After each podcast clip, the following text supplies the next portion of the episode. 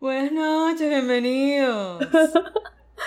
Me encanta que puede que no se escuche, pero tal vez sí se escuche y por eso quiero hacer la salvedad. Si se escucha alarmas de carros, es que probablemente lo están moviendo con grúas en la avenida que está al lado de mi apartamento. Entonces, por si acaso si escuchan una alarma de un carro, algo, La voz de un guardia, lo que sea. eh, o, ajá, es la policía desalojando a la gente de la cola de la gasolina y cosas así, pues. Venezuela. Porque hoy estamos hablando parte de cosas que pasan en vivo, de temas en vivo. Entonces el soundtrack de Vero, por ejemplo, para el día de hoy es La Guardia Nacional en vivo y directo desde la cola de gasolina. Ciudadano, por favor.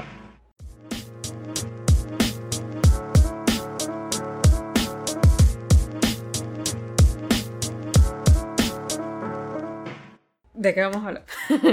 Un tema que Sara tiene como. Desde antes de que esto naciera, Sara quería hablar de eso. No, mentira. No que yo recuerdo. O sea, es como que es un tema que habíamos discutido como que, ay, sería cool hablar de conciertos. Pero...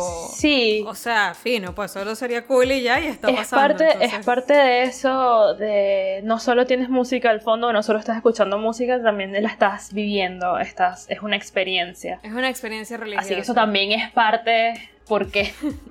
Porque eso es referencia. Porque eso es una experiencia religiosa, literal, literal. O sea, para mí, por ejemplo, ciertos conciertos a los que he ido, si digo, coña, eso fue pff, del más allá. Entonces, sí. Quiero saber si vas a seguir usando esa referencia, esa frase cuando convierte los conciertos a los que yo he ido. Precisamente por eso como que quise mantener la intriga de yo no sé a qué conciertos ha ido Verónica, ni ella sabe a qué conciertos he ido yo, así que este episodio es totalmente como que tenemos una base de lo que vamos a hablar, que es el tema, pero del resto cero, no sabemos nada de lo Sí, que... no sabemos lo que va a decir la otra vez. No sabemos qué va a salir de acá. Entonces, deseennos suerte, porque bueno. Porque si no, Sara vuelve a trancar la llamada y así hasta que no haya más capítulos, pues.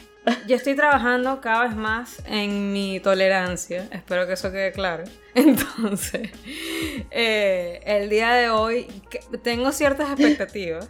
Porque ya me lanzaste una por allí de que habías ido a un concierto que yo quedé como que. Uy, como que no, pero bueno, ya, ya con eso tengo suficiente. Entonces, eh, ya yo sembré mis expectativas, ¿me entiendes? Yo estoy lista para lo que venga. Y conociendo tus gustos, yo tengo ciertas expectativas también. Coño, sí, no, no, yo sé que no te voy a sorprender, pero está bien. bueno, quién sabe. Bueno, puede ser, puede ser. No, pero no creo, no creo que te sorprenda. Pero bueno, no sé si quieres empezar tú. Ok, vamos a hablar como primero de, obviamente, eh, el tema de hoy es música en vivo y queremos empezar hablando como de las experiencias que hemos tenido nosotras al- con respecto a los conciertos a los que hemos ido, las bandas que, tenemos, que hemos tenido la oportunidad de ver en vivo. Eh, precisamente porque eso, la música en vivo tiene como un- una... Tiene un elemento extra. Eso, y está un ingrediente, un elemento, tiene un elemento extra, que es, es toda la experiencia colectiva, lo visual, es otra cosa, es otra nota totalmente, entonces bueno, por eso queríamos tocarlo acá, empezando por los conciertos a los que hemos ido y cuáles han sido nuestras mejores y peores experiencias. ¿Cuánt- ¿A cuántos conciertos has ido tú, para empezar? No he sacado la cuenta, si supieras, porque entre eh, vamos a meter como que toques ahí también, me imagino, ¿verdad? Sí, sí, sí, porque si no, no tuviese que sí, dos. Pues yo no, no. he ido mucho, la verdad. Desde que me mudé acá he ido a tres. ¿A tres? Sí, a tres. Y antes de eso, acá en Estados Unidos también había ido a otro concierto hace mucho tiempo, que fue el primer concierto al que fui en mi vida. Y bueno, ya después en Venezuela fui como a dos toques.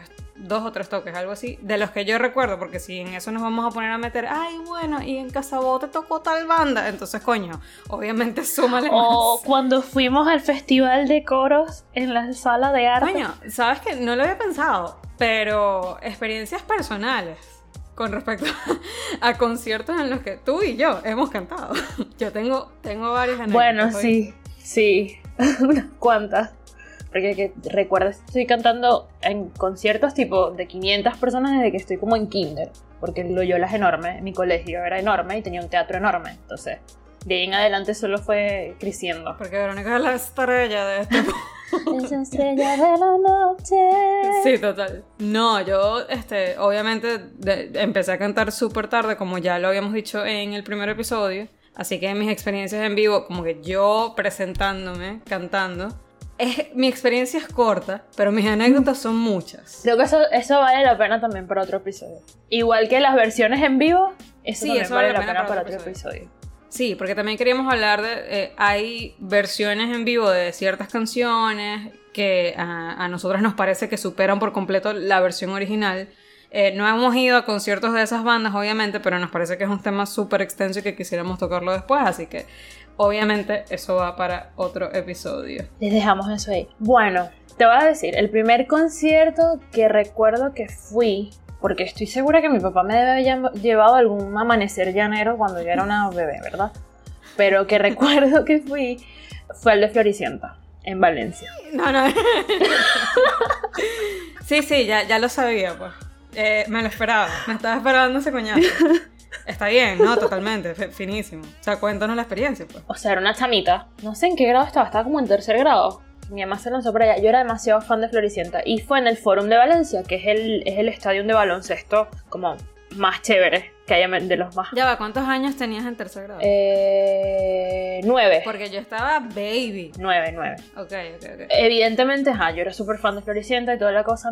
Cuando abrieron nuevos tickets, porque eso se, eso se había agotado en todo, porque ellos hicieron, creo que visitaron tres ciudades y se agotaron todas y como que abrieron unos, un- unos nuevos puestos en, en la propia cancha, tipo para estar de pie, pero ahí frente al escenario.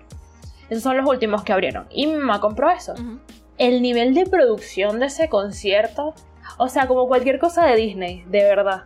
Fue una cosa... oh, Cirque no- Soleil, pero... Sí, o sea, Pero- eh, eh, lo dirás jugando, pero había unos, unos columpios enormes que, que llevaban a uno de los cantantes como que muy cerca del público y unos montajes escénicos brutales y obviamente por el tema, o sea, por la trama de esa serie y de los soundtracks, tenía como una secuencia histórica el orden de- del concierto. Entonces seguía obviamente la versión de Cenicienta de, ese, de esa serie, pero actuada, era como una mezcla de concierto con musical. Exacto, sí, te iba a preguntar eso porque, eh, por ejemplo, qué sé yo, me suena mucho también cuando High School Musical se iba de gira y hacía conciertos, pero High School Musical es, o, o sea, los conciertos de High School Musical es el musical literal de la película, pues, o de las Bueno, ese películas. fue el segundo concierto al que fui en Caracas. Coño, pero es que lo sabía, pero es que lo- o sea, lo dije, fue como para... para sacarme la duda, ¿no? Pero, pero ok, chévere. Me lo imaginé. Está bien. Sí, vamos aquí cumpliendo con las expectativas. Eh, bueno, también es que eh, fui a conciertos muy joven, entonces iba a cosas que podía ir, ir con mi mamá y que disfrutaba, di- que también disfrutaba mi mamá. Entonces era como que cosas que ella aprobaba, pero también que yo disfrutaba mucho y que ella también disfrutaba mucho. Entonces también por eso el segundo concierto al que fui, que fui con mi mamá y con mi hermano menor, fue justamente el de High School Musical, porque esas películas como que marcaron un momento para nosotros. Bueno, y también esa experiencia fue brutal porque como toda cosa de Disney, Una un mega montaje, arrechísima, sí. Este, el, ellos asignaron a uno de los actores, lo asignaron como MC, Ujú. presentador, que justamente era este, el hermano de Sharpay. Eso me imagino que todo ese concierto fue por doblaje. O no estaban los... Eran los cantantes... No, la mayoría sí son cantantes. El único que no era cantante en ese momento era Zac Efron y no, no hizo, él no participó de esa gira, participó el que realmente hizo la voz, en- exacto. que era Cory Pero Monte. sí estaba... Sí, Vanessa Hudgens canta, Ashley no canta. Corbin Blue canta, pero sí, Corbin sí. Blue creo que sí dobló. Corbin Blue creo que sí dobló porque él hizo canciones que sí de Jump It. Y ajá, saltando la cuerda y cantando no fluye. La falsedad. Pagando esa entrada para escuchar el CD. No pues. no aprobado. Pero el tipo este que hacía a Troy Bolton en ese concierto, no me acuerdo de los nombres reales, canta, can- sí cantó en vivo y canta espectacular aparte. Y ver el montaje, estaba la gente, también es que el impacto para uno, porque estaba la gente que estaba en la película, ¿me entiendes? Estaba que si la gordita esta que bailaba rechísimo en las mesas y tal, o sea, estaba, estaba toda esa gente, el, el peludo del chelo, cosas así, entonces para uno fue muy impactante. Y que a mí me gustó mucho que este que asignaron como presentador, que en la, en la película era el, el hermano de, de Sharpay, eh, aprendió español para efectos de presentar. Que él también canta rechísimo, si no me equivoco. Sí, él canta Es brutal. Sí, sí. Pero él no tenía canciones solistas porque, no sé. Todo es en este, dúo con lo otro loco. Sí, entonces, ajá. Pero como que complementaron causas de la película con las carreras de solistas que tenían cada uno. Entonces, es- esta Ashley Tisdale cantó canciones que ella tenía promocionando y Vanessa Hudgens también. Entonces, esos fueron como mis dos grandes conciertos y tenía expectativas muy altas de lo que era un concierto por el nivel de producción que había ahí, pues. Todo un montaje escénico y proyección y musical y actuación era otra cosa. No eran tipo bandas tocando y ya o algo así, no. Era... Es que sí, me imagino porque también, eh, o sea, eso, los dos, los dos conciertos que estás mencionando son producciones de Disney, que por Dios, o sea, toda la plata del mundo, todo el Sí. presupuesto del mundo para hacer un montaje súper arrecho. Y, y aparte, eso es más que todo lo que los caracteriza. Sí, Entonces, después también de, de crear una vaina como High School Musical, por ejemplo, que tuvo un súper impacto en el momento en que salió, que mucha gente de nuestra generación todavía es como que esas son mis películas y tal. O sea, después de crear un monstruo como ese, obviamente eh, el concierto iba a ser una mega producción también. sí. Y uh, yo impactaba, eso fue cuando Venezuela era otra, ¿ok? Yo estaba en quinto grado, dos años después, fíjate, estaba como en quinto, Ya, sexto grado. Sí, no era la cuarta, pero coño, no estábamos tan, tan en la quinta tampoco. Sí, todavía venía gente a presentarse para acá y tal. Sí, en Venezuela de verdad nunca fui a, a- ya estando grande, fue que fui a ciertas cosas como toques, sobre todo. Sí, ya yo después de grande también fui a toques, fui, fui sola. La experiencia es distinta y eran otras cosas. No, la experiencia es totalmente distinta. Y yo, el primer concierto que fui fue aquí, eh, o sea, en Houston específicamente, porque tengo familia allá. Ujú. Y eh, estábamos como en un viaje familiar y tal. Y toda mi familia es súper fanática de una banda súper clásica que es Earth, Wind and Fire, que son los de. Um, do you remember? ¿Sabes? O Let's Groove No. Tonight. ta, ta, ta, ta. Es una banda setentosa, ochentosa, ¿me entiendes? Súper vieja. Estoy casi segura de que sí conoces qué banda es porque es o sea, tienen muchos clásicos de, de esa época. Y- Ellos son y- los de September, creo que re- recuerdo una canción. September, Ok, sí. Creo. Sí, esa. Do you remember? Sí, creo que se la ha escuchado a mi mamá o a mi tío. Sí, me imagino porque es, es una banda como que súper vieja, pues su auge lo tuvo en esa época, 70 y 80.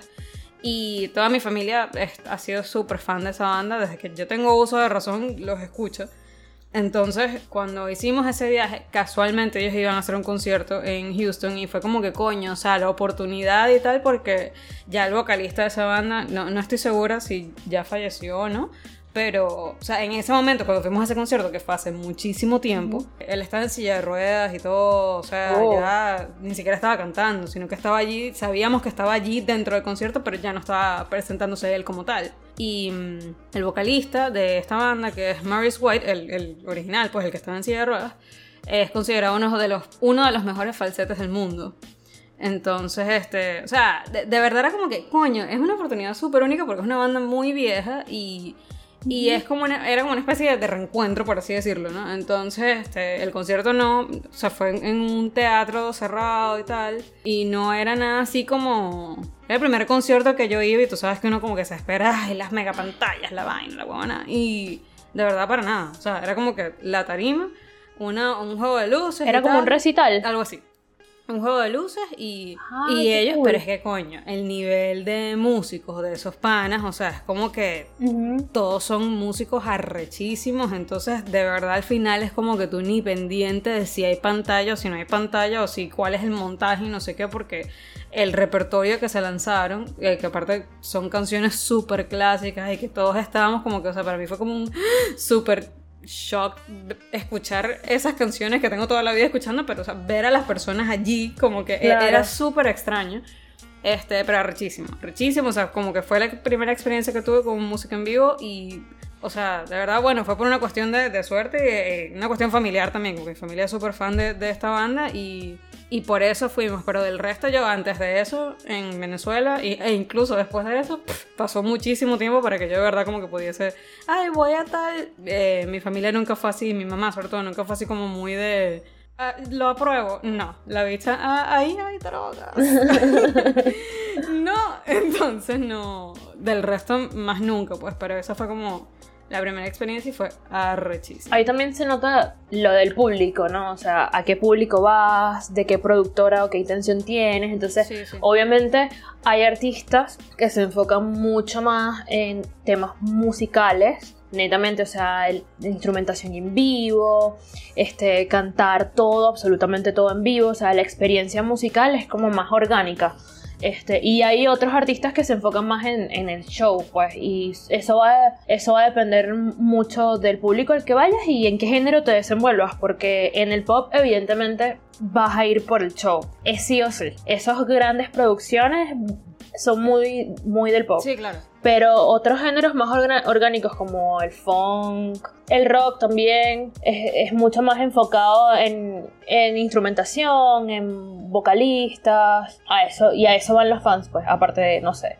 Hay, hay algunos artistas, sobre todo vocalistas de rock, que sí, sí le aportan esa parte del show, ¿no? O sea, por lo menos Freddie Mercury como que marcó esa tendencia en su momento y eso fue algo que también comenzó a marcar cierto subgénero del rock para Sí. efectos de sus versiones en vivo, pues de sus presentaciones en vivo, pero no es algo que sea común en todas las bandas de, de rock, depende también del, del subgénero. Sí, o sea, esta banda, por ejemplo, es más que todo, ¿sabes? RB o soul, funk, ese tipo de, de- de- ese estilo de música que es súper clásico y común en los 70 y 80. Y obviamente todo el concierto estaba girando en torno a, aparte, la calidad de músicos que tiene la banda como tal y que encima ya todos están viejísimos. Entonces era muy como Claro. una, una oportunidad de ellos como para lucirse casi que por última vez, una cosa así, obviamente no fue el último concierto ni nada por el estilo, pero giró mucho en torno a solos de batería, solos de guitarra, solos de, de los vocalistas incluso,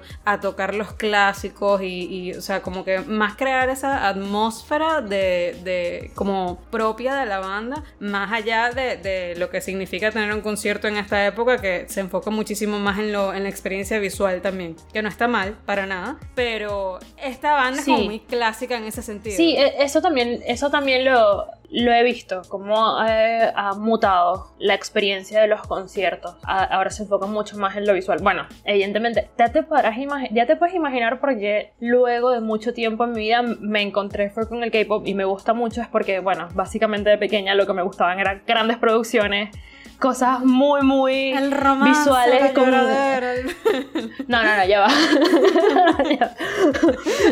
No, no, no, No, Eso no. Sino el, el tema del montaje y la producción y no sé, que bailen Sí. y que no sea solo la música a nivel de experiencia, porque indistintamente. Ajá. ¿Te gustan los artistas integrales? Ah, Como Britney Spears. que baile, que... que bailaba y que cantaba. Cosas, nunca me gustó mucho Britney Spears. Yo creo que yo me hubiese tripeado en un concierto de Britney Spears, sin embargo. Yo nunca fui como que, ay, la fan. Me gustan los clásicos. Incluso ahorita me gustan, qué, qué sé yo, Crazy, por ejemplo, es una canción que me gustó burda. Ajá, exacto, me gustan las canciones famosas, pero nunca me gustó mucho Britney Spears. De hecho, me gustaba mucho más Cristina Aguilera. Porque Cristina Aguilera, por Dios, Cristina Aguilera a nivel de voz le lleva una morena a esa chama. Sorry, pues. sí, yo pero- siempre, quise, siempre quise y todavía a veces quiero cantar como Cristina Aguilera. Exacto, todo el mundo, todo el mundo. Pero apenas podemos llegar a mover la manito así y ya. La fingimos, pero no llegamos hasta allí. Esa chama, o sea, por la Dios. manito melisma. Sí, no, el, el talento de esa caraja está a otro level. Pero Britney Spears, ¿sabes? El sex appeal, la vaina, she's so lucky, bla, bla, bla. Yo creo que. La culebra en el cuello. Sí, e- ella es. Eh, Cristina Aguilera también, obviamente. Y, y todos estos artistas del pop prácticamente son lo que tú dices. Es- Esto del espectáculo y como que eh, crear, aparte, esas vainas que son icónicas de ellos o propios de ellos en sus espectáculos en vivo, como el caso de Britney Spears con la boa en el cuello y vaina. Es como En que. los, en los premios. Eso es muy Britney. Sí, sí. Bueno, sabes que luego cambié drásticamente de género y forma y estilo de presentación porque después fui al concierto de Camila aquí en Puerto Ordaz. No. Yo, yo, fui, yo fui diseñada para probar la paciencia de Sara durante cada capítulo. Pero viste que si te gusta la lloradera, eso es lo que estoy diciendo. O sea, porque yo sabía que Camila venía por ahí. Y High School Musical es como, coño, tú me vas a disculpar. High School Musical es una lloradera también, o sea, una huevonada que No, al final, no, no, porque al final, No, no, no, no, no, no. No, o sea, el hilo principal de la historia. Ah, no, claro, o sea, Esa gente está llorando todo el rato. Hudgens y, y este carajo es como, marica, please. Gabriela está llorando todo el rato, pero, o sea, hay canciones de canciones como las que hacen Ryan y, y eh, esas son mis canciones Hay favoritas. una de ellos que de verdad esa canción genuinamente me gustó burda. O sea, yo no, no fui fan tampoco de High School Musical ni nada por el estilo, pero esa canción de verdad me gustó. Que dice algo como que You're my mind, you're in my heart. It doesn't matter where you are. But I fall apart. Ah, na, na, na. Esa, esa es de la 3 y es de Gabriela y Troy. ¿Viste cómo eres? No. Sí. Entonces estoy confundida de canción. Pero a mí me gustaba mucho de esa misma película de la Ryan y Sharpay que era I want it all, I want it, want it, que es como Broadway. Bueno, pero sí, me gusta Pero que, lloradera. Camila, lloraste cuando Mm, lloré cuando salí porque de- tocaron casi que todo su repertorio menos mi canción favorita, Which is Restos de Abril. Ve, me encantó una lloradera, de verdad. Llévate los restos de Qué abril. hipster, amiga. Esa canción, ya estoy aquí rota. Me estoy acordando de todo y estoy. Nadie sabe que existe esa canción de Camila para empezar.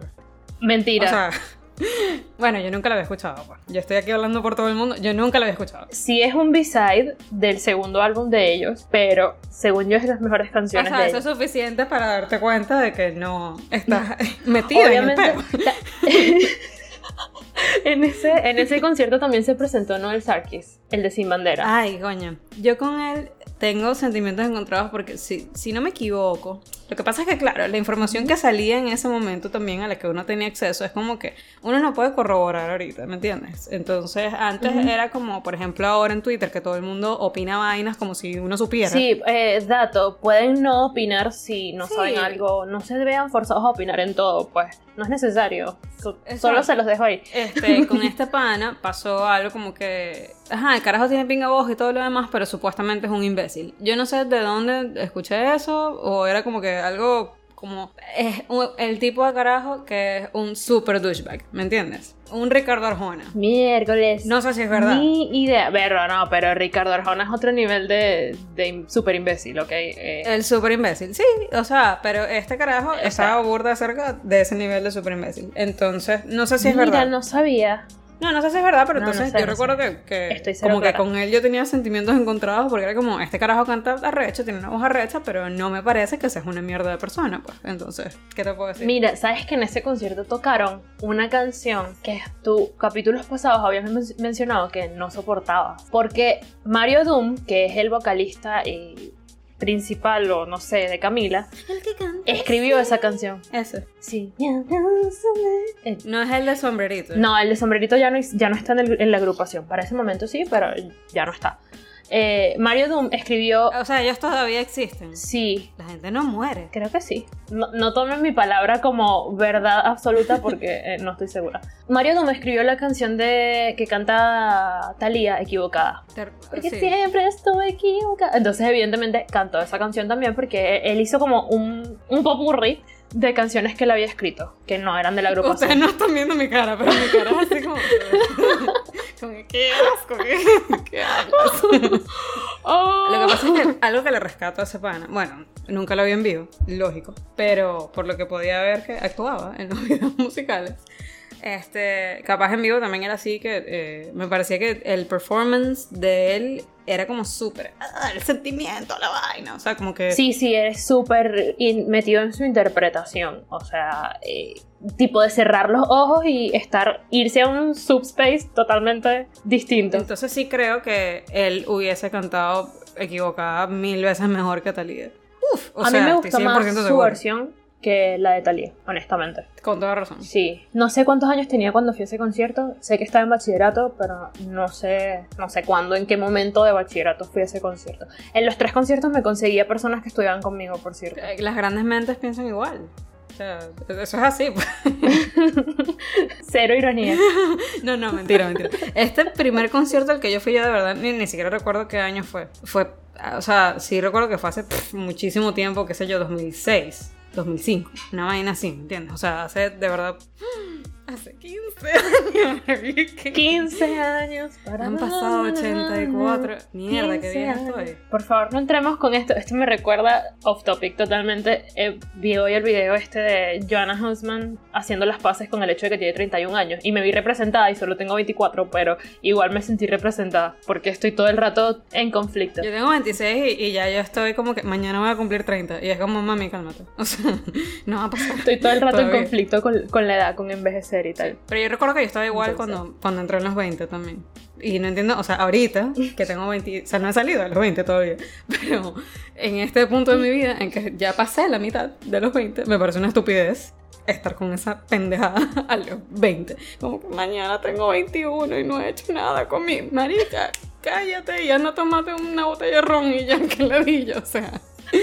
Es muy estúpido. Que, síganme para más consejos. Ay, Um, sí, no recuerdo hace cuánto fue ese concierto, pero sé que fue hace bastante. Ni siquiera quiero sacar la cuenta para no, no caer en ese hueco. No sé en qué momento pasé el switch tipo que, este, creo que fue cuando empecé a trabajar, todavía estaba en bachillerato, que empecé a ir a toques. Yo empecé a ir a toques ya en la universidad, total. O sea, ya yo estaba, ¿sabes? Cuarto semestre, sí, no sé, una vaina. Ya como que eh, empecé a tener más libertad, por así decirlo. Muy tarde en mi vida. este, y... Ya, pero ¿cuántos años tenías en cuarto semestre? Porque es que también yo me gradué un año después y toda la cosa, porque mi colegio era así y tal. O sea, ajá, yo tenía 17. Yo me gradué súper, súper chamita. Yo me gradué a los 15, si no me equivoco. Miércoles, Y- señores, prote- protéjanla. Me gradué a los 15 y empecé a estudiar un año después. Y con todo y eso estaba súper carajita, igual. Entonces, en cuarto Ajá. semestre, eh, ¿cuántos años tenía? Como 18, 19. 18 algo más o menos. Oh my god, una baby. Sí, yo hice todo eso ya. el pasé el sí, como a los 17 fue que fui al primer toque. Es que empecé a trabajar y me empecé a juntar con una gente que de verdad. Por eso es que ahora soy una mezcla toda rara. No, a mí la universidad me volvió mierda. Yo quiero hablar de eso un momentito. A mí la universidad de verdad me, me escoñetó, pues. Eh, en todo sentido. o sea, em, ya eso, cuando yo empecé a ir a toques ya estaba como... eh, tenía ya 19, 20 años, algo así. eh, ya había empezado a cantar y todo. Entonces olvídate, ya yo estaba en los 20. Y los 20 para mí fue la, eh, pss, el deje, pero terrible. El o sea, deje. Sí, se soltó ese moño la niña y empezó a, wow, a volverse loca. Entonces eh, ahí fue cuando empecé a ir a toques porque, uy, sí, qué alternativa. Y me acuerdo que uno de los primeros toques que fui fue a uno de desorden público. Arrechísimo, arrechísimo, obviamente. Wow. Y quizás la mejor experiencia, Wow, wow. eh, una de las mejores experiencias que he tenido es que yo obviamente compré una entrada que estaba relativamente lejos porque siempre pela bola, siempre pela, bola incluso en este momento. y este, compré una entrada que estaba lejos y no sé por qué el concierto no se llenó. Entonces, como el área general, lo que estaba cerca de la tarima, estaba vacío, pero por completo. O sea, como que de verdad no entiendo por qué no se llenó. Dolor. Y obviamente había como que, ajá, este, gente como que no, no, no se pasen y no sé qué, vaina. Y la gente, obviamente, todos estábamos rascados y vaina y a la mierda. O sea, todo el mundo se empezó a brincar esa baranda y yo dije, bueno, aquí fue yo también. Muy bonito. Muy bonito. sí. Y yo perdiendo, aparte, pues, la clase, o sea, ¿en dónde? yo brincando esa verga. que, ¡ah! Y este, nos pusimos súper cerca de la tarima y ahí era donde estaba la brincadera y todo el mundo como que echándose cerveza encima y vaina. Tú estabas como que en medio de una cervezada, Ay, qué rico. pero con desorden de fondo. Ojalá repetir mi cerveza. No, yo no, yo con mi, mi cervezada fue el asco. Para empezar porque no me dejaron entrar. Entonces, Ah, es cierto. Ok, omitir. Omitir. Editar. sí, cortar. Pero bueno, sí, eh, ese fue uno, el primer toque que fui, en, si no me equivoco, allá en, en Puerto Ordaz y... Ah, pero es una buena forma de, de estrenarse porque desorden. Eso debe ser un bochinche. Sí, desorden es muy arrecho. Desorden es muy arrecho. Se presta demasiado para el bochinche, aparte, total. Entonces, en, en vivo fue arrechísimo. Y este carajo, además, a mí me parece que tiene una voz. O sea. Sí. Horacio tiene una, una voz de verdad brutal que siento que, que no es apreciada lo suficiente porque, o sea, yo sé que ellos cantan géne- géneros en específico, pero él podría explorar en cualquier género que le dé la gana y pegar. Género latino sobre todo. Un vozarrón. Los géneros latinos a él, bolero. Él puede cantar cualquier género. Es que es súper grave también. Entonces, exacto. Yo me lo imagino cantando algo así. Y no, por Dios. O sea, ese tipo tiene una voz espectacular, increíble. Y después de eso fui a el toque que hizo Gaélica en un local de allá de Puerto Ordaz que no sé si existe todavía. Que creo que tocó Oak Hills también allí después. Que yo iba a ir y no fui a ese. Y me arrepiento totalmente. Ah, en no Fiji. En el Club Náutico. En Fiji, exacto. Y bueno, ya tú conoces el ambiente porque tú fuiste el de Hawkins. Lo mismo me imagino que es como con Gaélica, la, toda la atmósfera de ese sitio. Estás como que al aire libre, es como súper chill. Sí, sí, fue otra cosa. Bueno, de hecho todos los toques a los que fui no eran muy grandes. Fui a, los a la época de toques en el Portofino, por ejemplo, cuando hacían cosas ahí, que sí, de bandas regionales, bandas nacionales y tal. Este, ahí fui una banda que era de aquí de Guayana y tenía un estilo de música parecido al de Desorden Público porque hacían ska que era Guayana Dog Project. Ese fue el eh, primer toque. Sí, ellos fueron los teloneros de Desorden cuando fui al concierto de Desorden. Eh, yo fui, ese fue el primer toque al que fui sola y yo estaba en cuarto año. O sea, te podrás imaginar cómo me corrompí porque vi yo primero estudiando en un, en un colegio católico como el Loyola con la gente específica de Puerto Ordaz. O sea, hay que estar claro. Political correctness. Pero así. Este, y, y no, y que son de un estrato social en específico. y entonces se juntan con, con, la misma gente todo el tiempo. Y obviamente eso tiene, tiene un estereotipo en el momento en que estamos creciendo. Entonces, este, yo salí por completo porque aparte fui con gente que nada que ver con el colegio, porque era la gente con la que yo estaba trabajando. Y ahí vi un montón de cosas que yo dije, man, bro, yo no sé nada de la vida, o sea, yo no sé nada de lo que es disfrutar otra cosa que no sea una reunioncita en casa ajena, o sea, de verdad. Yo siento que este... a mí en el colegio, por ejemplo, yo también estudié en un colegio así y, o sea, de verdad creo que nunca tampoco fui como que, ay, un toque y tal. Por eso mismo, porque primero yo nunca fui tampoco en esa época, antes de soltarme el moño, nunca fui de, y voy a salir con tal y vamos a la casa de cual y no sé qué, pero esta gente se la pasaba de rumba en rumba en casa de no sé quiéncito, en casa de tal, en casa de cual y todo era reggaetón rajado y no sé o qué. Se coleaban, O se coleaban que sí en discotecas, que eso a mí nunca me gustó, entonces tampoco participé de forma activa y cuando encontré también es que llegó un momento muy específico que fue cuando decidí comenzar a hacer alternativa, incomprendida y paja. Este, dármela de, de, cool, que fue cuando empecé a trabajar, entonces como me empecé a juntar con otra gente fuera del colegio, a escuchar otra música y a visitar lugares que eran otra cosa, o sea, era este, otro estilo, se disfrutaba de otra forma. Era medio come gato, pues. Sí, era medio no, eran súper come gato, solamente que yo no iba a los toques de las banditas de metal. no, yo sí, coño, yo recuerdo que ahora que mencionaste Portofino, yo fui a un toque en Portofino de una banda, pero ahorita no recuerdo, o sea, es que obviamente cuando yo empiezo a, salir ya en Puerto Ordaz, que ya estaba en la universidad y estaba relativamente grande, y como que te empiezas a juntar con otra gente también, nosotros fuimos a muchas vainas en donde habían bandas tocando y habían bandas arrechísimas. Y, o sea, ahorita como que, como que contarlas o, ponerme a pensar en, ay, ¿cuáles fueron? De verdad, no recuerdo. Yo no recuerdo todas. Yo sé que en el, en el puerto se presentaron los mentas. Se presentó un gentío al que Sí, al que no fui, otra gente a la que sí fui, que se presentaron varios. Yo fui al toque de tomate fritos en el Portofino, que es de las mejores. Y Boston también se presentó en Casabote. Sí. Si no me equivoco. Sí, sí, se presentó. Y yo a ese no fui y me arrepiento de nuevo de no haber ido. Se presentó con su formato solista acústico y tal.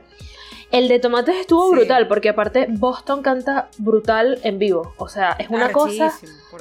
es otro peo y la energía y tal. Aparte, las canciones de Tomates son súper tripeables de la mejor forma. Y es como un despecho tripeable porque tiene muchas canciones así de corazones rotos y bla.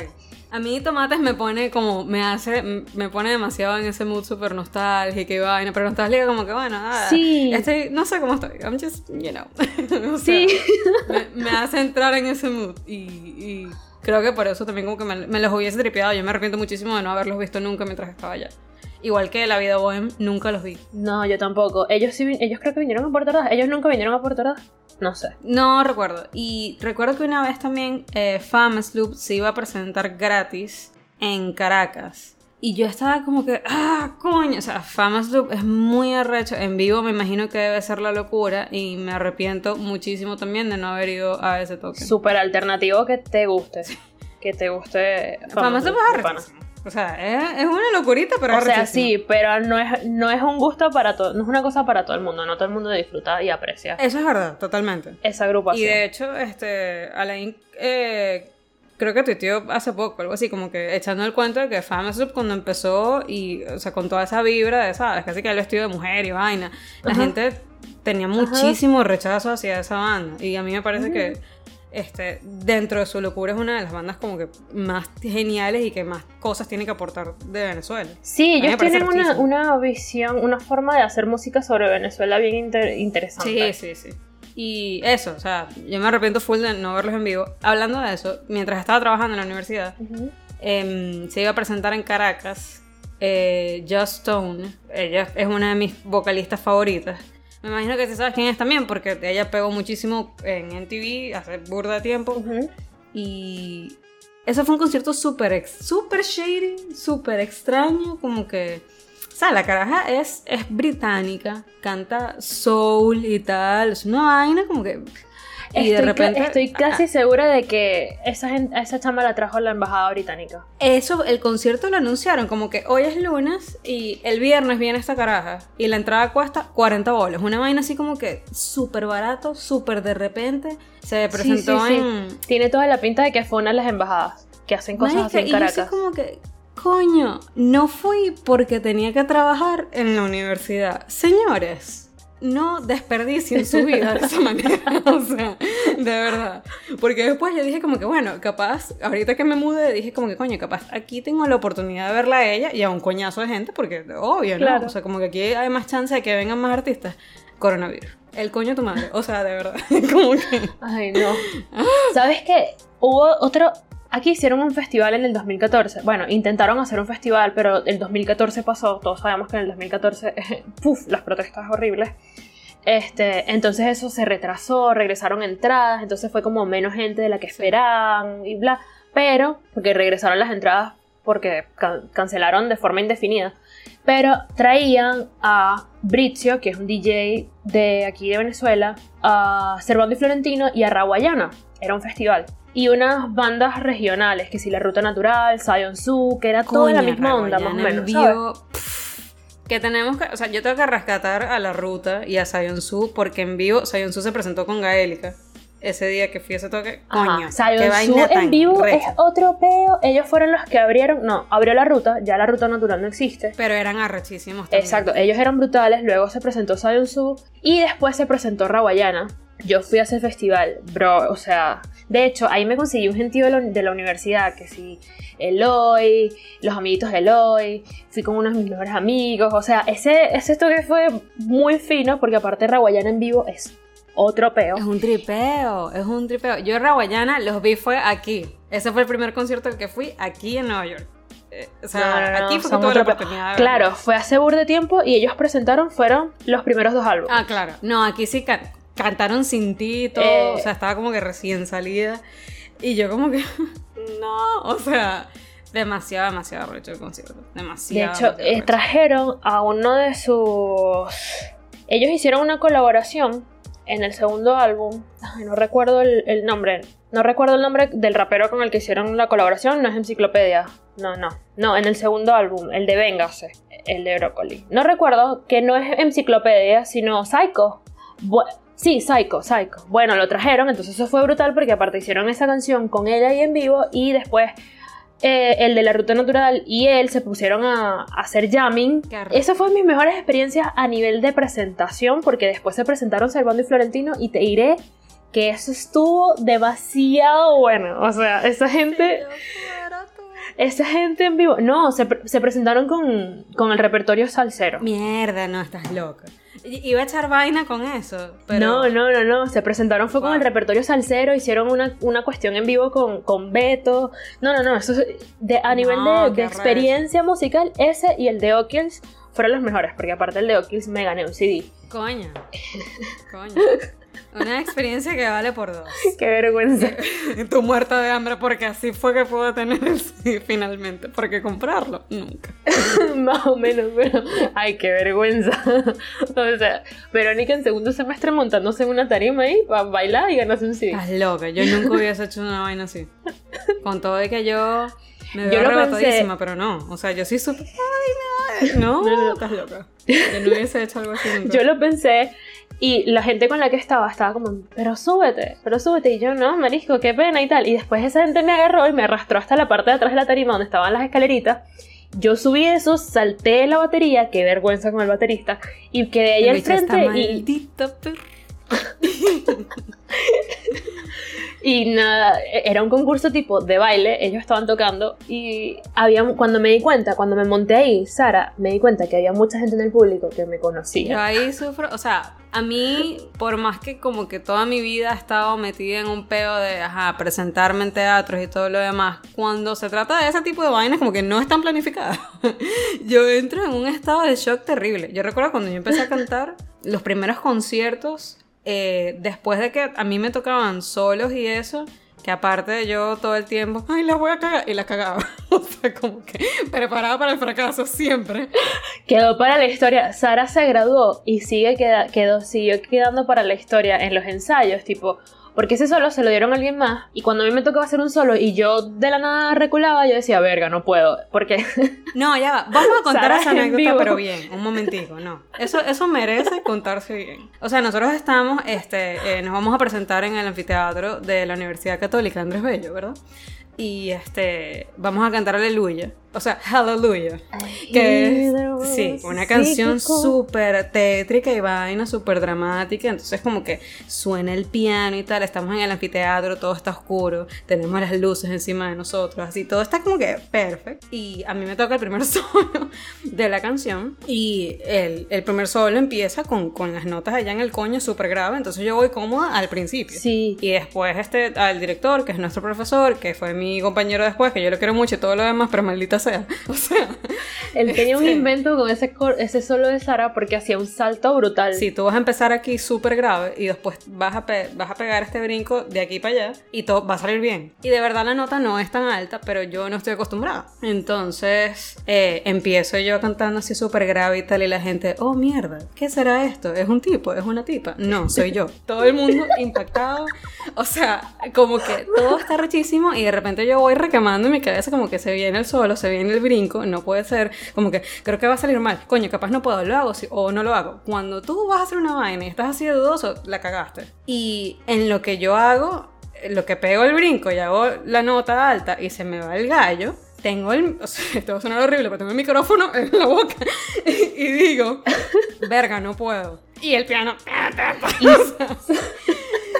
sonó así, casi que súper gregoriano. Verga, no puedo. O sea, la acústica de la anfiteatro rechísima. Porque aparte, aparte Sara tiene una potencia, o sea, tipo, sí, una potencia, un nivel de proyección en los graves brutal, pues, y tenía el micrófono súper cerca de la boca y uh, aparte dijo la frase súper, verga, no puedo. Ya en, eh, mira, ya en adelante, eso fue un efecto dominó porque ninguno pudo hacer bien lo que le tocaba. O sea, Iván también le cagó, yo la cagué, el coro la cagó y Antonio nos veía, tipo, se reía y era como, marico, es que ya no hay nada que hacer. verga, no puedo. Eso fue como, el piano sonó así, como que mierda, que eso, o sea, eso, esa es como mi carta de presentación. Esa es mi personalidad, amigos. Yo no estoy preparada. Eso quedó, para, eso quedó para, para la historia, te, te, lo prometo. O sea, después de eso, más nunca lo dejamos ir. O sea, tú te fuiste de, la universidad y, y, eso todavía era. Incluso para mí, esa, por eso te digo que yo mi experiencia cantando podrá ser corta, pero las anécdotas son muchas. Las anécdotas son. o sea, empezando por ahí. O sea, si, ese, eh, si empecé con esa anécdota, no joda, el cielo es el límite, ¿me entiendes? terrible, terrible. Esa fue una de mis peores experiencias hablando de conciertos. O sea, en un concierto donde yo estoy presente. Y miren, les voy a ser sincero. El auditorio de la universidad estaba lejos de estar full. O sea, había como entre 20 y 30 personas. Pero, pero cuando tú estás ahí, hay una presión. O sea, de hecho, me acuerdo que antes de subirnos dijiste, tipo, me voy a quitar los lentes para no ver a la gente que está ahí. Yo, yo todo, todo el tiempo como tratando de evitar lo inevitable. O sea, si tú vas con tu mente enfocada en que la vas a cagar, la vas a cagar. Y ya. Yo todo el tiempo pienso, aparte, cuando me pasaban vainas así, porque de verdad, o sea, yo después de cantar, cuando estaba empezando, me ponía a llorar y vaina, y no podía hablar y tal. O sea, era como que entraba en un estado de shock súper feo. Y es como, mami, cálmate. O sea, nadie te conoce, nadie sabe quién eres, a nadie le importa. Este, yo siempre pensaba como que, bueno, si se me va el gallo o algo así. Este, Creo que en, algún lado leí que Fergie se orinó en tarima. Bueno, y Justin Bieber vomitó en, tarima. Y así, experiencias de experiencias. Yo no sé si Fergie de verdad se orinó, pero yo no nunca lo quise comprobar porque lo agarré también como frase, como que bueno, si ella se pudo orinar en tarima y es Fergie, yo, a mí se me puede ir al gallo y a nadie le va a importar. Entonces, o sea, porque nadie me conoce, yo no soy nadie. Bueno, si Cristina eh, Aguilera no desafinado en premios brutales. Y Adele perdió la entrada en un Grammy en la parte de homenajes todos nos podemos equivocar. Coño, pero una vaina es que se te vaya el gallo. Mi pana. Bueno, a Cristina Aguilera se le fue el, se le fue el gallo. desafiné y otra que A Cristina Aguilera se le fue el gallo ahí. Y bueno, lo de Adele fue medio chimbo porque era la parte, ¿sabes? Cuando le van a cantar la canción a los fallecidos de ese año y, del homenaje en los Grammys y la chama no entró y después paró todo. No, no, no, ya vamos a empezar de nuevo. Pero a mí eso de ella me parece cool. Coño, la caraja, mira, ya empieza esa vaina de nuevo. Yo hubiese hecho lo mismo, literal. A mí me sabe mierda, de verdad. O sea, sí, con ese verga no puedo dejar claro que o sea, yo de verdad como que no, no la controlo, o sea, yo a veces tengo una vaina en la cabeza y no hay como, o sea, como que está pasando el filtro que ya cuando lo estoy diciendo es que estoy cayendo en cuenta de la barbaridad que está pasando. Y es como mierda, ¿no? O sea, eso fue horrible. Yo de verdad setié ese, esa presentación para el fracaso. Bueno, ¿sabes, sabes que después de... Estoy aquí, sabes que vamos hablando de la cuestión y voy recordando otras cosas a las que fui. Yo después del concierto de Kids no fui a casi cosas. Como que tuve una vacación al respecto, un, tiempo libre. Y después cuando me reactivé fue a toques de electrónica, o sea, nada que ver. Yo. Otro, otra. Reggaetón viejo, otra cuenta. Este, uh, no, yo allá, Gaélica fue el último que fui, de hecho. O sea, que yo recuerde así como que el toque y tal, fue el último que fui. Y ya después cuando me mudé, este, sí, fui al de Raguayana, arrechísimo, este, obviamente, súper mágico además, con, en todo el sentido de la palabra. O sea, súper, súper arrecho. Este, y después de allí... Son lo máximo en vivo, esos panos. Sí, no, demasiado arrecho. Después de allí fui a el concierto de Weezer, que me dejó loca porque yo no soy como que así súper fan de esa banda tampoco, como que Weezer tiene un montón de clásicos, que son los de Island in the Sun.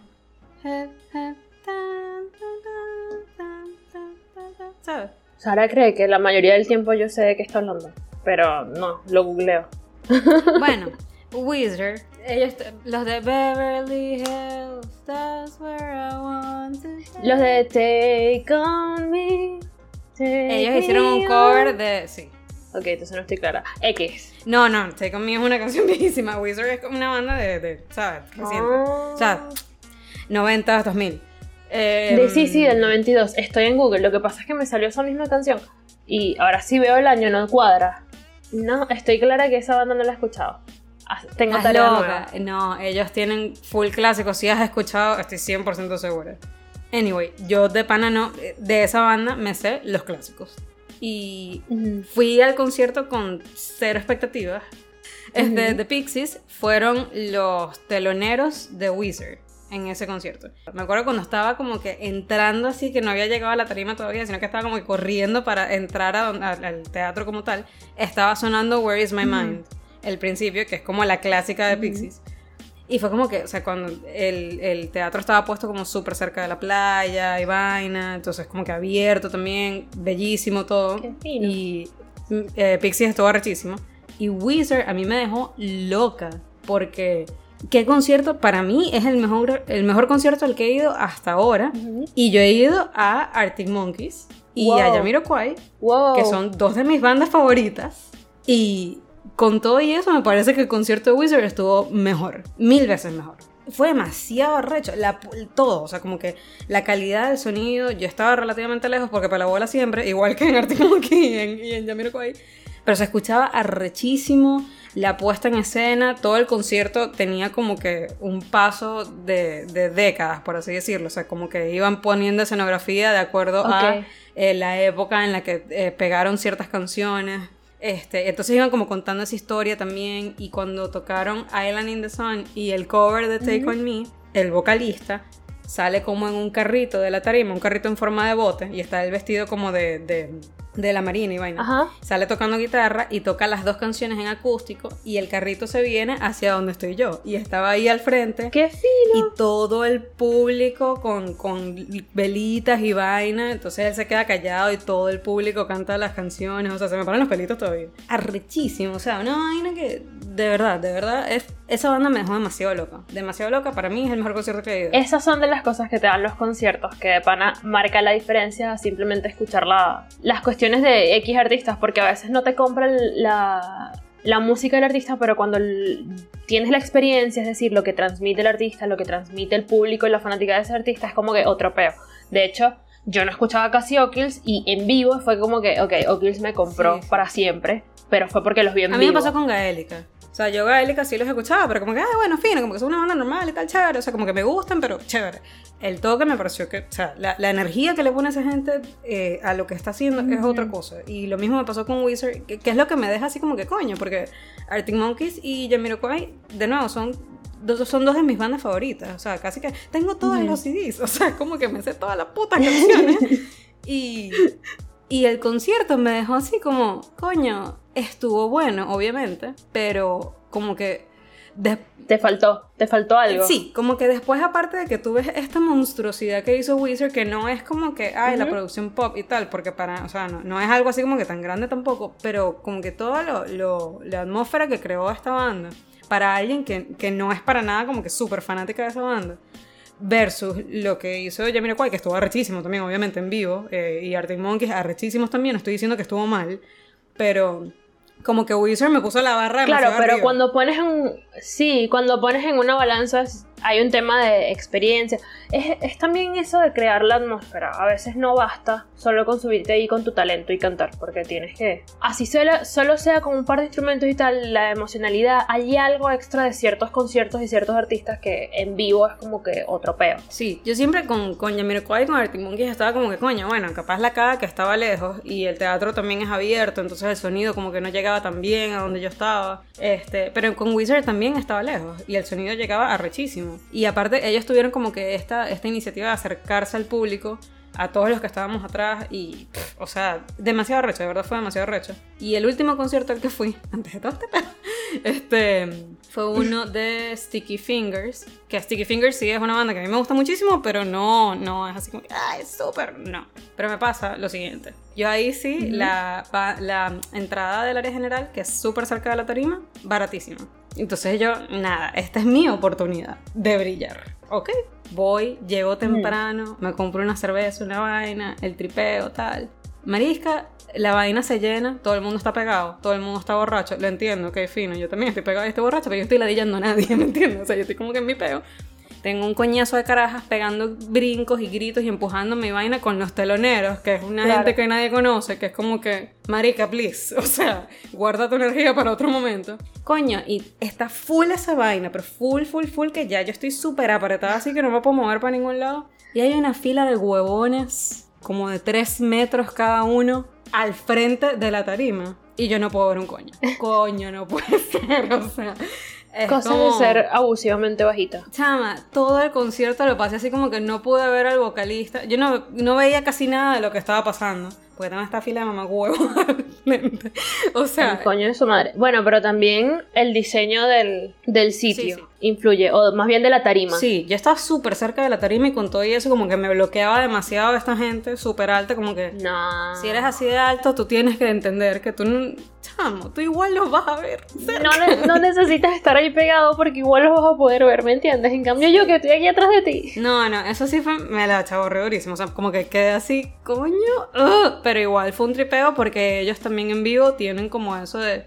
Y eso sí fue un toque, literal. Okay. Fue así como que súper chiquito, súper chill, eh, full, estaba súper full, pero, pero era un teatro cerrado, pequeñito y pura luz y ya, como que más nada así, nada puesta en escena ni nada. Y la, la, de nuevo, la energía de esos chamos, eh, toda la atmósfera que ponen, eh, la música de ellos en vivo es otro peo, o sea, así como que para llorar, que si no hubiese tenido estos huevones al frente, yo creo que hubiese llorado así todo porque de verdad son muy arrechos. No tengo experiencias específicas, no tengo experiencias malas, en realidad. Sin ni nada, no, no tengo.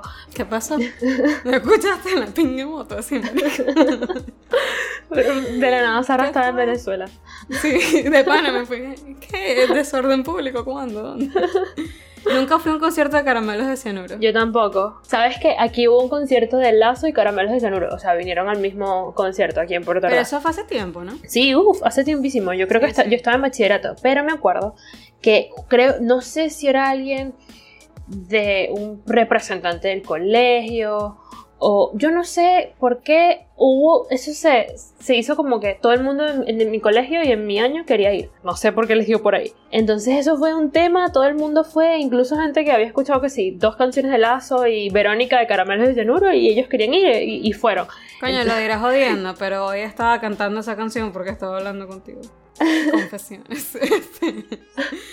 no te sonrojes. Pero a lo que me refiero es que ese no fue, yo no fui, pero la mala experiencia fue después que todo el mundo fue al concierto y solo hablaban de eso y yo estaba como que, ok, me alegra que se disfrutaran las tres canciones que se sabían, pueden detenerse, quiero formar parte de alguna conversación.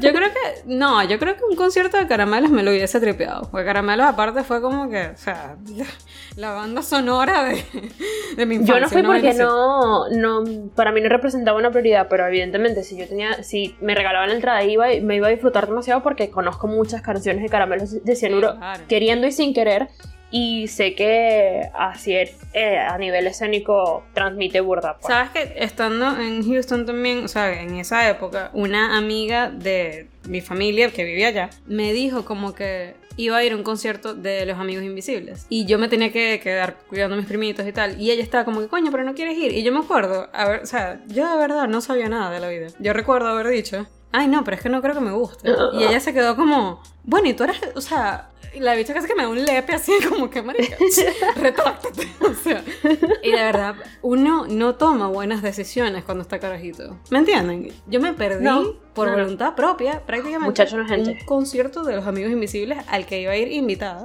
el coño de su madre. Porque yo ahorita, o sea, los Amigos Invisibles hizo un concierto acá, por cierto, eh, como en un, en un, bote. Y no fui tampoco porque, o sea, no, no, podía, pues de verdad no podía, como que bueno, no es prioridad. Y sí fui porque, o sea, ahí sí falté porque de verdad no pude. Pero me arrepiento por completo de como que, ay, sí, wasting it, como que perdiendo la oportunidad, pero a todo lo que da. Yo hecha para desperdiciar la vida, o sea, no puede ser. Hubiese, sería otra persona ahorita. No, muchacho no es gente, definitivamente. Sabes que con esto de la pandemia, este muchos artistas, bueno, evidentemente tuvieron que cancelar conciertos y todo. Es por distanciamiento social, quédate en casa, por favor. Em, Yo me quedé con la entrada de Pearl Jam, así. No, bueno. bueno, y hay varios que como que han hecho que si lives en YouTube o cosas cobradas en YouTube y streaming, así, tipo tocando. Esta agrupación que a mí me gusta mucho, que es de K-pop, BTS, hizo algo parecido, pero no lo hizo por YouTube, sino que usó una plataforma específica que es para experiencia de streaming, algo así. La cuestión es que, obviamente, yo me esperaba, era algo tipo lo que ya yo había visto que era que transmitían su presentación, como que grabaran el concierto y lo transmiten, más o menos lo que había visto que estaban haciendo artistas de YouTube. La cuestión es que era paga y tal, entonces me regalan la entrada, era una entrada, entonces ya por ahí era otra cosa, porque era una entrada personalizada con el nombre, entonces te asignaban que si un código que era, representaba tu asiento y tal, o sea, como que tratar de volver la experiencia lo más parecido a la realidad posible. Este, tenía un diseño súper lindo aparte y ellos le sacaron como unos diseños versión animada, entonces también a cada persona de la a cada entrada le asignaban uno distinto y así. Cuando veo la cuestión era una plataforma con cinco tiros de cámara distintos y tú elegías cuál querías ver durante la experiencia. Este, eh, había uno principal, evidentemente, había uno general, entonces había tiros de cámaras que enfocaban a algunos miembros de vez en cuando. Entonces tú ibas, tú si querías veías todos a la vez o ibas intercambiando entre cada uno. Hay una cuestión, eh, esto, fun fact, en K-Pop cada artista o, o agrupación tiene como, en los conciertos te dan estas palitos de luz, ¿sabes? Bueno, en K-pop cada agrupación tiene uno específico diseñado, ¿ok? Entonces, para que tú no compras en cada concierto tipo un palito de estos fluorescentes, sino que llevas el light stick como tal. Entonces, ¿qué hicieron ellos? Ellos agarraron y podías conectar el light stick por Bluetooth al, a la plataforma y cuando ellos en estos conciertos los, productores son los que controlan qué color se prende y cuándo se prenden esos lightsticks que tiene la fan. Entonces era la misma experiencia que en vivo, pero era vía Bluetooth y la controlaba era la plataforma. Y para ellos saber más o menos cuánto era el público que estaba conectando, el sexto tiro de cámara era un mapa mundi que decían dónde estaban prendidas las lucecitas. Entonces eh, fue otro pedo y el montaje, en lugar de ser tipo presentación, fue como si fuese un montaje televisivo. porque entonces eran distintos escenarios por los que ellos se movían, era una interacción directa con la cámara, tenían que sí, una parte que era para solamente hablar y tal. Eran, creo que eran como seis escenarios distintos, seis escenografías distintas, y entonces no, como no había público en vivo, ellos diseñaron para que fuese tipo sitcom. Esos montajes que haces en sitcom. o lo, sí, sí, sí, lo que hace Saturday Night Live, más o menos. Yo dije, manisco, si así van a ser las, las versiones virtuales de los conciertos, evidentemente vale la pena cobrar menos. Eh, en ciertas ocasiones, no, eso no va a reponer para nada, para nada la experiencia en vivo. Pero si tú, artista pequeño, haces una cuestión así, vale la pena totalmente que la gente... Aunque BTS yo creo que ya no está en, en nivel de artista pequeño. Ah, no, la, la asistencia a ese concierto fueron de, siete, de 736 mil personas. Ellos han tenido muchísimo reconocimiento últimamente, además, y han entrado en carteleras y todo. Es una vaina como que. Eh, eh, son como una especie de fenómeno, por así decirlo. Sí. Porque nadie como que se esperaba que. Unos coreanitos. Que estos carajos la partieran de esa forma, eh, siendo K-pop, es como súper extraño, pero. Por eso, o sea, no, no, creo que ahorita estén como que en, en, el level de artista pequeño para nada. Creo que más bien como que crecieron. No, lo digo post pandemia. O sea que puede ser algo que se quede de vez en cuando hacer versiones streaming, pero sí es una experiencia más completa, no simplemente este tal vez no siempre la gente quiera pagar si es simplemente tú tocando como un live de YouTube, pero si les ofreces algo más completo, tal vez la gente esté dispuesta a pagar algo así, ya que no puede pagar pasaje de avión para ir a donde te vas a presentar, X puesto general porque es mucho más costoso el nivel de producción, o sea, tal vez valga la pena sacar que sí ediciones de esas versiones para personas que no pueden, que simplemente no pueden asistir a conciertos. Lo que pasa es que estos chamos también, bueno, creo que te lo he dicho, que es lo que como me llama la atención de, de los artistas eh, de, de K-pop sobre todo, porque creo que lo he visto más que todo, o sea, como más fuerte y más acentuado allí eh, le prestan muchísima atención a, ese tipo de detalles y la, producción está súper bien pensada. La producción bien sea del lanzamiento de un disco, de eventos, de eh, conciertos como este, de streamings o lo que sea. Entonces eh, creo que ellos también como que marcan una pauta en ese sentido. Claro, porque también hay una diferencia importante. O sea, aquí uno está acostumbrado a disqueras o sea, yo te firmo, te produzco un disco, pero allá son empresas de entretenimiento, entonces es una cuestión completa, no es solo que te produzco el disco, este hago también te me encargo de los videos, me encargo de la coreografía, me encargo de las promociones, o sea, toda la misma empresa hace lo mismo porque es una empresa de entretenimiento. En cambio, de este lado del mundo es la disquera, contrata a una empresa de promoción, contrata a una productora para que haga los videos, contrata a una productora para los conciertos, en cambio allá los artistas lo hace todo la misma empresa. Entonces también es un control, por eso hay atención a los detalles. Pero por eso lo quise incluir porque fue una experiencia de concierto, por decirlo de alguna forma, este, en contexto pandemia. Y fue ver cómo adaptaron y trataron de volver la experiencia lo más cercana posible, a pesar de que era, bueno, por una pantalla, porque, ajá, distanciamiento Con todo y eso, o sea, a pesar de que no es como que en vivo no estás allí, pues físicamente no estás presente, pero obviamente eh, la experiencia sigue siendo distinta a ver un concierto en YouTube, ¿me entiendes? O sea, a ver una, vaina en vivo de, totalmente, artista.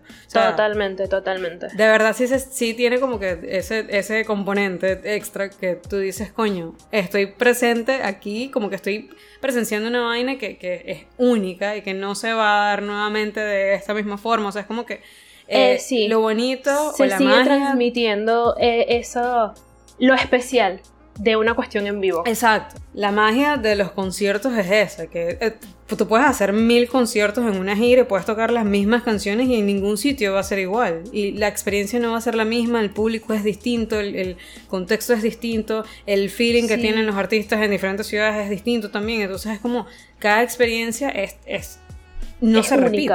Es única. No se repite. Y eso es lo, lo que hace eso de los conciertos como que una vaina tan especial. Y a mí, por ejemplo, me gusta muchísimo ir a conciertos. Obviamente, ¿sabes? Tampoco es como que gastando todo mi dinero en, porque a veces simplemente claro, no pero es la prioridad. Si es un gusto, si es un gusto que vale la pena. Es de esas cosas que valen la pena. Total. Eh, eso hace como que crecer tu espíritu demasiado. Sí. Te es un re, ay, ¿cómo se dice eso? ¿Qué es lo que es Red Bull? Energizante, reenergizante. Revitaliza. este, Me da alas. No, pero sí, sí siento que, que te hace como conectar con, con esa parte de ti que tiene que estar presente, o sea, que tiene que estar como que mierda, esto está pasando en este momento. Esta es la vida, la vida es lo que pasa mientras estoy, ¿sabes? O sea, tienen eso de hacerte conectar con, con el aquí y el, en el aquí y en el ahora, lo que está pasando. Y con otras personas que disfrutan esa experiencia igual que tú. Sí, creo que eso también le agrega un montón, o sea, así sea en vivo o en este caso que fue a distancia. Yo estaba comentando con gente que estaba viendo el concierto en vivo y, y o sea, es la, también la experiencia de compartir al mismo tiempo esta cuestión que es única y que aparte es un gusto, eso, compartido, pues, finalmente. Y lo hace más bonito, es, es lo hace más una experiencia completa. No es solo que estoy escuchando esa música en vivo, no solo que estoy en un momento único del artista, sino también que lo estoy disfrutando con gente que, al igual que yo, se vacila este peo. Pues. un grupo muy grande de personas está viviendo por casualidad el mismo momento. O sea, eso, eso de verdad tiene como que muchísima no digo magia en el sentido de, ay, los planetas se alinearon para... No, pero de verdad... No, pero sí es algo místico. Yo, es, algo místico. Sí tiene como... Es una experiencia religiosa. Exacto, sí tiene como un toque que va muchísimo más allá de, Lo voy a poner así, como de nuestras limitaciones. Aparte, eh, la gente dice que, por ejemplo, el cine tampoco... Ir al cine, me refiero tampoco como que va a morir nunca, independientemente de lo que pase o de a dónde lleguemos con la tecnología y todo lo demás, porque eh, tanto el cine como la música en vivo, por ejemplo, es como el tema la experiencia, colectiva. O sea, nosotros como seres humanos somos individuales y somos colectivos. Somos dualidades en ese sentido. Y eh, para nuestra existencia. Seres sociales al fin, así digas que odias a la gente. Oíste tu persona tuitera, oíste Verónica de hace tres años. y tú para, para crecer em, emocionalmente y mentalmente, espiritualmente, etcétera, necesitas compartir experiencias, necesitas experiencias colectivas y cuando son así de grandes aparte y, y así de como que este momento es único, es como coño, de verdad te, llena muchísimo y te hace como percibir las cosas desde un nivel como, mierda, qué arracho. Este, Aparte yo soy de las que dice que cuando compartes así experiencias que son relacionadas al arte y cultura, es como que creces y vives un poquito más. Se le agrega un año de vida a, tu cronología. Sí, no, de verdad, eso, o sea, eh, a, a niveles que nosotros quizás no podemos comprender, de verdad tiene un efecto demasiado arrecho. Entonces, este... La espiritualidad no solo es algo de religión, también es alimentar tu ser y toda la cosa. Entonces, asistan a conciertos, disfruten de museos si les gustan los museos. Todas experiencias en vivo eh, post pandemia o distanciamiento social que les nutran. No, pero incluso en pandemia yo creo que también hay muchas bandas, sobre todo, o sea, lo he visto de iniciativas nacionales también, o sea, de, de allá de Venezuela, que están haciendo como streamings y no sé qué, y es muy cool apoyar eh, ese tipo de talento también y formar parte de esa experiencia, por más que no sea lo mismo que ir a un concierto presencial, eh, que no se va a poder en el futuro cercano. Bueno, ejemplo, ejemplo de eso fue el karaoke que hizo Bad Bunny por, por Instagram Live. O sea, eso fue un tripeo. Una experiencia religiosa. Sí, eso fue un tripeo. y, la gente lo estaba comentando a la vez y salieron memes y la gente se reía y él cantaba y tal. O sea, sí. Tu espíritu en otra frecuencia, amigo. es que cuando tembló fue muy gracioso. No, no, no. Yo eso, sí me lo perdí. Pero bueno, en fin, este, lo de las experiencias personales, personales de nuestros conciertos y nuestras cagadas en vivo las dejaremos para otro episodio. Para Por hoy les dimos solo el boca bueno, amigos. Ay. Este, gracias por acompañarnos hoy. Este. Espero hayan revivido momentos de los conciertos a los que ustedes hayan ido. Yo sí quisiera saber, o sea, sí quisiera que nos dijeran qué bandas han visto ustedes que también los han dejado así como mierda. No puede ser, como que qué arrecho eh, que recomienden para uno después de salir de este pedo a ver si, ¿sabes? Descubre cosas sí, nuevas. Sí, si se compra una entradita, una cosa. Una cosa, este, dentro de como dos o tres años, ¿no? Este, sí quisiera saber como que otras experiencias que han tenido otras personas eh, con otras bandas. Eh, también para seguir hablando del tema porque de verdad me lo tripié full. Entonces, me lo tripié full, amiga. Entonces, bueno, nada. gracias, muchachos. Hasta luego. Hasta luego.